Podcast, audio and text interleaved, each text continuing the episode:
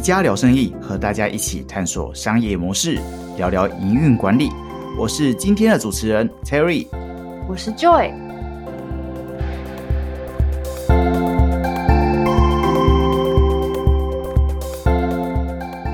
台湾居家的好邻居，全联已成为大家日常生活最常前往的卖场。今天很开心邀请到全联的总经理是朱桂明先生，欢迎协力，谢谢。请资源收银已经成为全联的经典语录。哎，协力，其实我发现啊，最近去逛全联的时候，比较少听到这几个字。哎，很好奇，它背后原因是什么？是因为单双号分流管制的关系吗？还是说全联有因为疫情做了一些怎么样的调整呢？最近因为是整个疫情期间呢，就是除了刚开始五月第三集刚开始的时候是大家，或者那个之前是大家疯狂到超市去买东西之外，慢慢慢随着疫情比较严重的时候，其实不管是政府或者说消费者很自律的说减少外出，或者到卖场的话就尽量一次买足，然后就赶快离开，所以说会造成说实际上。虽然我们的业绩成长，可是实际上是来客数，呃，最近这段时间是是降低的，然后是客单价提升，所以说整体业绩是增加，所以说消费者是很自律的自我管理。我想说，台湾这个疫情可以控制的很好的一个很重要的因素吧。那消费者不得不外出，然后他就去把次数降低了。然后把购买的频度降低了，可是购买的金额提升了，购买的点数增加了。那另外就是我们在线上的部分，虽然我们大概停了半个月了，五月十五到五月底来，我们这个外送的小时达的服务停了半个月，可是，在六月一号我们又开始重新启动了。所以说，从六月一号启动之后，相信是很多的顾客也是透过线上。嗯，这个数字是因为我们从我们的 P 叉 Go 的会员啊，就在五月、六月两个月的时间。每个月都增加的破纪录的会员注册会员数字增加了，尤其是在五月的后半，虽然我们小斯塔停止停止了这个服务啊，嗯，可是我们的会员数增加是在这个半个月增加的速度是非常惊人的，表示说消费者就是跟我想说大家都很清楚说，一个减少次数，另外就是透过非接触的线上的。购物去补充他购物的需求，所以他这个改变对目前的，你刚才提到说，哎，好像排队人比较少了，人比较清散了一点。那我想说，大家更保持这个社交距离等等的，是一个很重要的因素吧。那其实像全年之前面对的是这种五月中开始疫情爆发的时候，大家其实开始很恐慌哦，然后很慌张，呃，门市其实也暴增了非常多的来客。那那个时候你们也有一些应验的措施，然后去消化这一群暴增的客群。像今天我们录制 podcast 的今天，其实刚好是二级开始哦，三级结束了。那想请问协理，全年有没有因为这个二级的开始，然后有一些什么样新颖的方式呢？我想说，嗯，整个疫情改变大家的一个生活，呃，连带着不管是居家办公也好，或者是说在家自己煮也好，这人数已经增加了，是外送也好，消费的形态改变嘛。改变之后，这个外送是从今年一月开始的。嗯，那这个疫情是把我们自己的小时快速的推到最前面来了。这个部分呃是超乎我们想象的，这个速度也超乎我们想象的。所以说，怎么样把线上的部分可以做得更好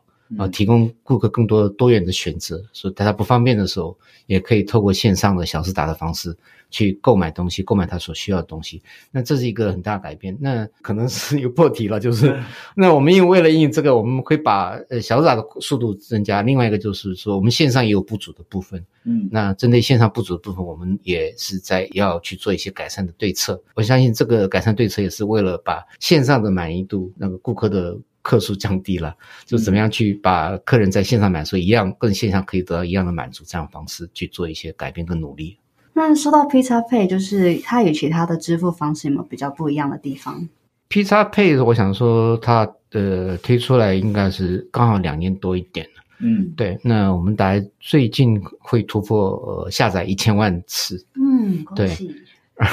谢谢。然后他实际注册人数将近八百万人，那注册率也算蛮高的。那活药数也蛮高的，一个月每个月活跃数大概是四百多到五百万的活药克数啊。所以说，呃，在我们这个封闭式的场域，算是一个呃蛮特殊的一个案例了，因为它刚好是呃。在我们这个超市这个行业来讲的话，对，其实很多行业都有都在封闭式的配嘛，不管是呃便利超商也好，百货公司也好，都在做。可是支付这块领域上面，我觉得说我们全年这个超级市场这个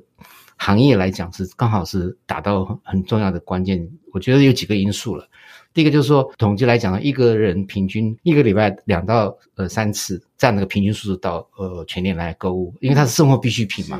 所以购买的频率它是一次买所需要的量再补两三天，或是呃三天或是两天这样的方式频度再买。那，到全年的呃线下的店去买东西，购买的单价来讲，它有比便利商店是高的，高很多的。然后购买的频度来讲，是比其他百货公司，也许百货公司可能一一年可能去两次也不一定，是周年庆去买个东西或之类的。那它也许更适合的是信用卡的这种付款的方式。嗯，那家饭店的话，可能呃单价可能平均客单已经是比我们高了。嗯，可是它一样，可是台湾统计来讲的话，一年。一个月大概平均能到两次左右吧，到量贩店的一个 app，它能活得下去，在你的手机里面存活的话，开启的频率是很重要。那超市呃刚好是一个礼拜两三次的话，平均假设我们是算多一点，三次一个一个月开十二次的话，一年就开一百多次到一百四十次。那这样看后面你怎么去经营了哈，把年租都提高，然后把它愿意它呃其他的服务功能增加之后，它的开启率更高，或者它依赖这个部分会增加。所以说。我我们超市呃这个行业来讲，说这个行动支付呃是蛮适合的。然后刚好碰到两次疫情，去年只是比较短啊，也没有那么严重。嗯，然后也推波助澜一次。然后今年大家看到很多人都，大家应该都是说不要碰钱币啊，钱币上面的菌最多啦，什么等等这种东西。呃，会推波助澜，说，呃，非接触的支付的，然后行动支付的，然后又不用掏卡，也不用掏会员卡，也不要报报电话号码等等，这样子，这个行动支付是一个最理想的，对全年来讲是个非常理想的，对消费者来讲是非常理想的使用的一个工具也好，一个载具也好，是这样付款的模式是非常呃受到消费者慢慢认知，然后包括我们收银人员也知道说这样子会带给大家都彼此是安全的，整体的效益这个情况下，算是我们 P 叉配置走出一个很成功的一条路。是啊，像我自己就是 P 叉配的重度使用者，我就是刚好是那一群啊，每个礼拜两到三次的客群。那我自己最喜欢的一个功能就是，我因为我有记账的习惯，所以每当我进去全联消费的时候，我都可以去无脑的消费。例如说，呃，我今天买了香蕉，我今天。买了燕麦，我都可以看到，哎，我过去的历史消费记录。那我也可以去做一个 record，说今天买的总预算有没有超支。那其实我觉得全年的 P 叉配真的帮助省钱的小资族非常多。就连我妈，我妈差不多在一年多前吧，我记得那时候，呃，全年在开始鼓励呃消费族群去开始使用这种 P 叉配的时候。那个时候是送卫生纸，然后我就先回家跟我妈说：“哎，妈，现在送卫生纸，哎，我们一起加入。”那我就帮她秒办了一张那个 P 叉配的这种支付方式。那她一开始很不习惯，她就还是习惯报电话号码跟掏零钱这样。那直到后来，哎，开始疫情增加的时候，她也开始接受这样的一个新的支付方式。那我想问问协理哦，在这个疫情之后，哎，其实这个下载。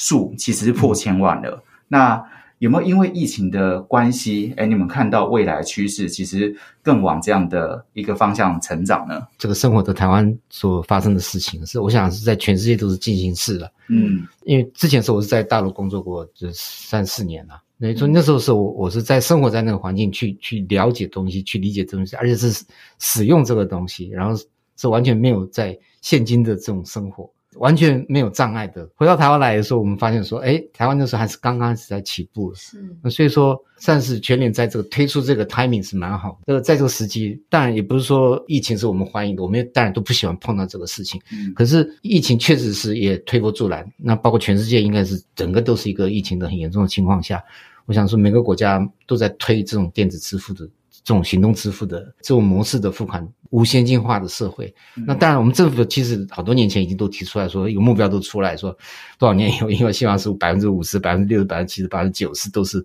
无现金的这样社会。那我想说，因为手机是现在每个人手上都离不开的东西，所以说这个载具就解决了这个方案，然后。造成说，呃，是很方便的，是更快速的。尤其是现在来讲，非接触是一个叫的很夯的一个 一个一个一个名词，大家都在保护自己，保护自己也是保护别人这样的方式。所以说，这个趋势我想是应该是，就是很明显，然后是会更快速的往这个方向去推进。那讲到其实 P 叉配之外啊，我知道像你们最近开始啊新的门市新的门店，嗯有一个新形态的啊、呃这种呈现方式。诶，就像我在瑞光内湖的瑞光社宅里面嗯有看到一个叫啊、全年的智慧超市，想要了解一下智慧超市它跟一般的超市有什么不一样啊？呃，我想说，呃，我们瑞光超市是因为是台北市政府的国宅，他当初在标这个案的时候，他的一个呃招标的条件就是要这个超市是一定要做智慧超市的，所以说，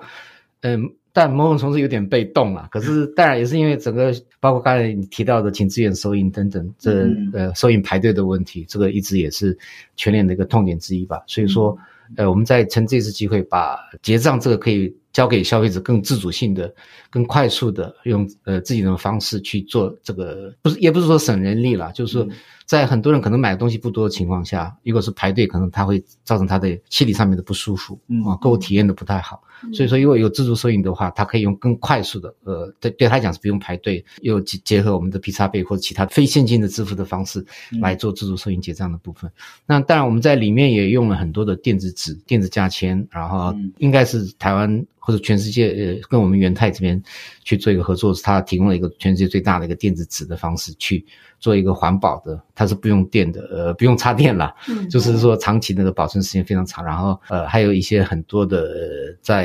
呈现的方式或者互动的方式方面，去把这家超市呃变成一个智慧超市。当然，我们现在也是跟台大机械系也在去做合作，因为他们有这个智慧呃无人配送车的部分。那嗯因为这全世界都在发展这个东西嘛，当然有的国家已经都很成熟了。那我们台湾是呃在这一块什么刚刚开始，希望说跟台大机械系去合作，然后以这个智慧超市的部分去做一个。呃，我们先开始先从呃上面购物的时候，你可以不用下来。现在因为是都是男人经济嘛，是。对啊，我现在因为其是那个瑞光国仔是呃限定很多是单身，然后是在内科上班的人，嗯。那这些部分我们可能是说一个最好的一个场景，那么希望说去把这个跟台大机械系合作，把无人的智慧配送车，也希望在这边可以实现，然后从门订货之后，配送车无人配送智慧配送车可以把他去买的东西送到他的家门口，这样方式去做一个突破，然后尝试，然后希望从这个再慢慢发展延伸到，嗯因为这个无人智慧车是需要政府交通部的一个同意啊，那所以说这个部分怎么怎样沙河进到沙河，然后再进到更大的商圈，有一天希望能实现到自己过斑马线，然后配送到一公里外或者之类的。我想说，未来的想象空间很大了。那我相信说，随着这个这种数位的一个应用的科技的进步，我想也没有不可能的。那嗯希望说这一天能更快的到来，然后呃，在路上可以也许有一天你可以看到说啊，全链不是人在配送，而是机械在帮你配送。呃，希望有实现这一天的一天。是哇，还蛮嗯期待就是这样的转变跟突破性。那非常期待。对，那还蛮好奇，就是因为我们在讨论到智慧招商，想要请教你这边对于未来的零售产业的想法是什么？数位的的应用是应该很重要的，很多人都喜欢讲数位转型，可是我是不太愿意喜欢用数位转型这个字眼。那我是想说，应该是一个数位的应用了。随着时代进步，有新的数位的应用。那有的东西是在国外已经都实现了，因为有的东西在国外可能做了已经失败了。那这些例子都很多。那台湾的场域上面，我们希望说，这种数位的应用，随着呃这个呃每个人的呃生活模式就越来越，不管刚才讲的懒人经济也好，宅经济也好，这种方式是应该是一个趋势，也是很强烈的一个讯号嘛。所以说。呃，可能到店的人会相信说，可能可能会越来越少，或者说在线上的服务会是越来越多的。嗯所以这一方面呢，我想零售其实它没有转数位转型的问题，我觉得它是说你要不要应用这个数位科技的东西，去提供一个新的服务或者是个多元的服务。所以线上服务就是一个不可或缺的一块。然后怎样把数位的线上的去应用到淋漓尽致，然后给消费者更多的满意。然后当他不方便的时候，他随时都想到用这种方式。也许希望有一天是希望不受呃时间的、空间的呃限制，然后你想用线下，你就可以到线下；你可以要线上就线上。这个是我想是在所有的行业是是不可避免的，一定要去面临这样的问题。像例如说，嗯、我们这边也有读到，就是关于一些零售业的未来的一些趋势，好比说线下的商店就是逐渐在缩减。那很好奇，就是在 PS Mart 是不是也有这方面的一些安排或者计划？基本上我想线下不会消灭了。嗯那另外就是说，全联其实每年还是会开四十到五十家的线下的实体店，因为毕竟说，呃，超级市场它不是像量贩店是一个开车去购物，主要的人到这是一个可能步行距离或者是更方便的。所以说，我们的全联的这个一个超市的一个一个使命来讲是，只要有需要的地方，那我们都会提供服务。所以说，不管你是乡镇偏乡，有个足够的呃足够的也不是说足够，就是一个相当的呃足以支撑一个超市的人口数的话，嗯我们都会去开。所以说，相信说台湾还是有蛮大的空间去开这个超市啊。所以说，我们线下的部分不会停。嗯，理解。在疫情之后啊，大家觉得它其实是一个危机，但对有一些产业或对一些品牌来说，它也是一种转机。那其实看到全年这样，像全年这样开外挂，然后直接猛速的，就是去提升它各方面的服务。那就像我知道在花东，诶，听说也开始对 Uber E 的，是不是？想要了解一下，诶，花东的这些消费者。他的他喜欢买的东西是什么？跟他们常使用这个服务吗？整体是蛮平均的，因为我们是双平台啊，我们自营是小时达，然后也有在 Uber 平台做外送的这个服务。那呃，一花东是我们这次呃刚加入的，包括澎湖跟金门啊，全省都不完了。主要人口大概覆盖率是看区域，的覆盖率百分之百，有的覆盖到百分之八十，但是毕竟是有个送的一个距离的限制等等。所以说，主要购买区域差异性不大，主要差异在 Uber 的课程跟小时达的课程是稍微有点不一样。嗯嗯那在疫情之前是两边的差异还蛮大的，有点大。可是，在疫情期间的时候，两边是变成蛮接近的，购买的商品都是以生鲜，还是有温度的这些饮料啊、牛奶啊、蛋啊这些东西的生活料理这种关键字的话，就是变成说，在疫情之后，这两个的商品的百分占比是蛮趋近。华东区域的话，因为毕竟是在外送服务是最成熟，还是双北是最成熟的，相信这个是会慢慢慢慢扩散的，就是到呃新竹。比如说也是蛮高，桃园某些地区是非常高，然后台中，然后随着都会化，然后再是高雄，然后台南这种都会化越深的地方，依赖这种外送的比例是更高。我相信这是因为 Uber Eats 过去经营的三百多万的，包括 Foodpanda 他们去经营的这个餐饮的外送，在去年一一整年，就是去年疫情的时候，可能他们爆发性的成长，餐饮外送这块做的已经很成熟了。嗯嗯那现在是说，随着这次的疫情是生鲜杂货的需求是被整个被提高了，能见度更高了，所以说嗯这块的发展是现在才更开始。那很好奇，一刚开始在 launch 的时候，就是民众的回响如何？是不是一下子了解之后，就很多人下订单？呃，我还没有特别特别看的、主要是看是看活动吧，折扣的活动等等活动的时候，它的量会爆量。比如说 Uber 在做活动的时候，台北有一家万华举光店，它一天就可以做到五百多单，对，连续两天都做五百单。那几天的时候，台湾很多全年的店的外面全部被这个绿色大军包围了。对，我在那个